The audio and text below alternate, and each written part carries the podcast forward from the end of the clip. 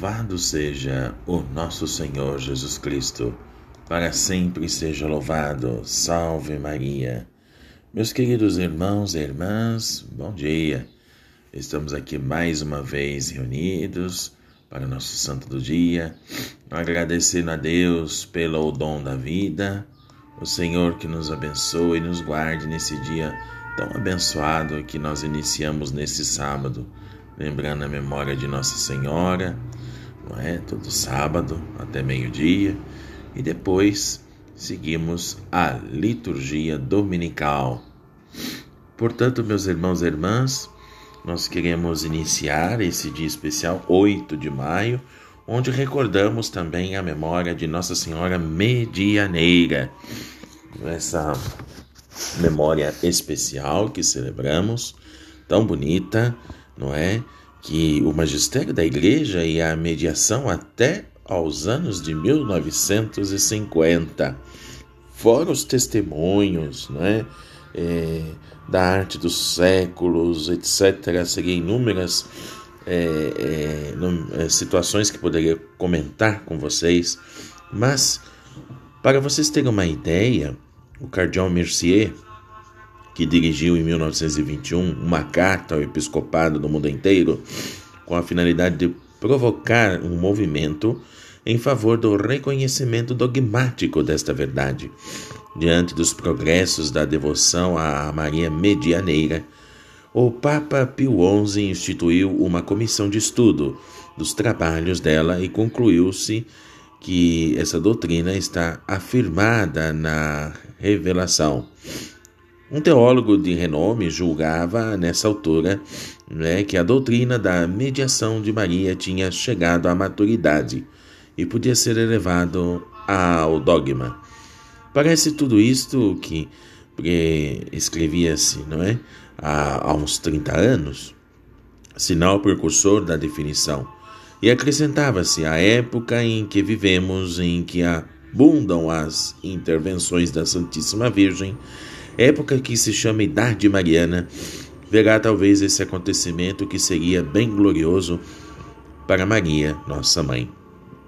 Este parecer né, parecia ser também o sentido mais profundo da mensagem de Fátima, mostrar ao mundo a função transcendente e insubstituível de Maria na obra da salvação. É o que a pastorinha Jacinta recomendava na despedida à sua prima Lúcia diz assim: Diz a toda a gente que Deus nos concede as graças por meio do coração imaculado de Maria, que lhes peçam a ela, que peçam a paz ao coração imaculado de Maria, que Deus lhe entregou a ela. É, meus irmãos, a história de Nossa Senhora Medianeira é a coisa mais linda que poderíamos citar de todos os séculos, o século IV, século V, século VIII, XII, né, XVI, XVII, XIX e etc. E tantos outros próprios sumo pontífices que têm claramente afirmado a cooperação de Maria para a nossa redenção, a sua mediação, né, o seu papel no distribuir as graças, como também vocês terem uma ideia, o Pio IV, né, que já era lá no ano de 1476, o Bento XIV, é? já em 1758, o próprio Leão XIII também, que escreveu várias encíclicas tocando não é? a passagem da mediação de Maria em numerosas passagens, é, inclusive em dois trechos de encíclicas diferentes. Da mesma maneira que não se pode chegar ao Pai, dizia, senão pelo Filho, também não se pode chegar a Jesus Cristo senão por sua mãe. Assim conclui. A Virgem é digna e bem aceita medianeira, junto ao medianeiro. Também desde São Pio X até João Paulo II não houve pontífice que não tenha trazido a sua pedra para o edifício da mediação universal de Nossa Senhora Maria Santíssima. Então, são testemunhos e mais testemunhos durante séculos, não é? Muito bem. E também hoje nós queremos recordar a lembrança de um grande Papa, o Papa Bonifácio IV, que antes foi beneditino e imitador de São Gregório Magno. Aliás, como Papa vivia em pobreza absoluta, vocês saberem, como se fora monge, e consagrou sua casa em honra de Nossa Senhora dos Mártires em Panteão. Recebeu também a visita de São Melito, bispo de Londres. A Inglaterra deve-lhe, sobretudo, a organização da sua igreja. Foi Papa dos anos 608 a 615. Agora vamos partir para a França, onde encontramos São Pedro de Tarentese. Tarentese, bispo e confessor. Também ele foi antes monge da ordem dos cistercienses desde os 20 anos de idade. Atraiu para o mosteiro um irmão e até o próprio pai, ao passo que a mãe e a irmã entraram para a vida religiosa no mosteiro cisterciense feminino. Foi ele o primeiro abade do mosteiro chamado Tamier, que fica na fronteira entre França e a Itália. Alcançando o episcopado, sucedeu ao bispo de Tarentese, que fora deposto. Isso a, a, ocorreu no ano de 1138. Foi um homem de paz de fato e abriu caminhos novos para resolver os conflitos pela negociação e não pela dureza. Ele morreu no ano de 1174.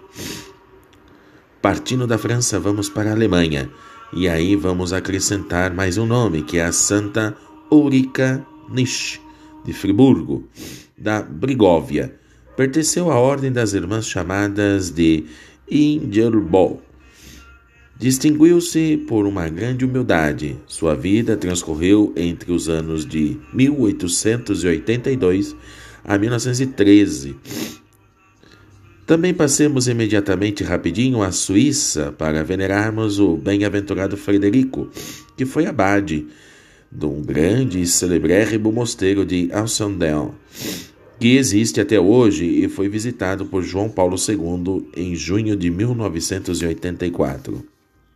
Abade em, foi deposto por causa de uma calúnia, da qual não quis defender-se por humildade. Retirou-se sem protestar, aceitando até ser desterrado morreu como santo no ano de 1070. É, meus irmãos e irmãs, são muitas histórias bonitas, marcadas pelo sinal de testemunho e não somente por palavras destes homens de Deus que deram de fato a sua vida à igreja. Portanto, meus irmãos, antes de mais nada, e antes de terminar também, gostaria todos nós, é, uníssemos pela oração do terço que o Papa Francisco está nos pedindo.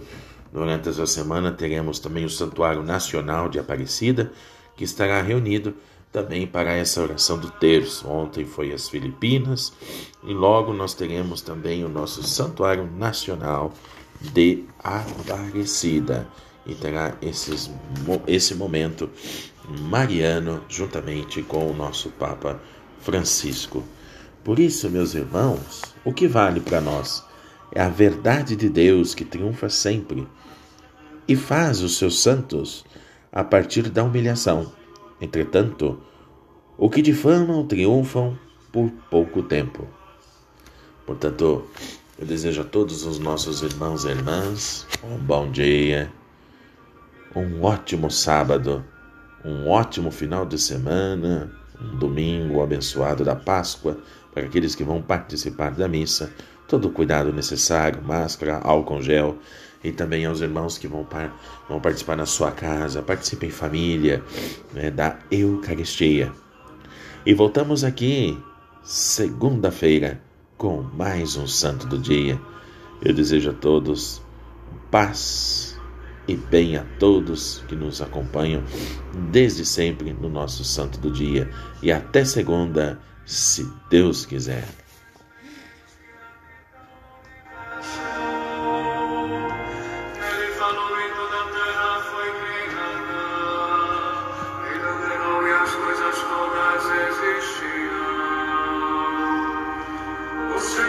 traçados os planos das nações e os projetos que os povos se propõem. Mas os desígnios do Senhor são para sempre.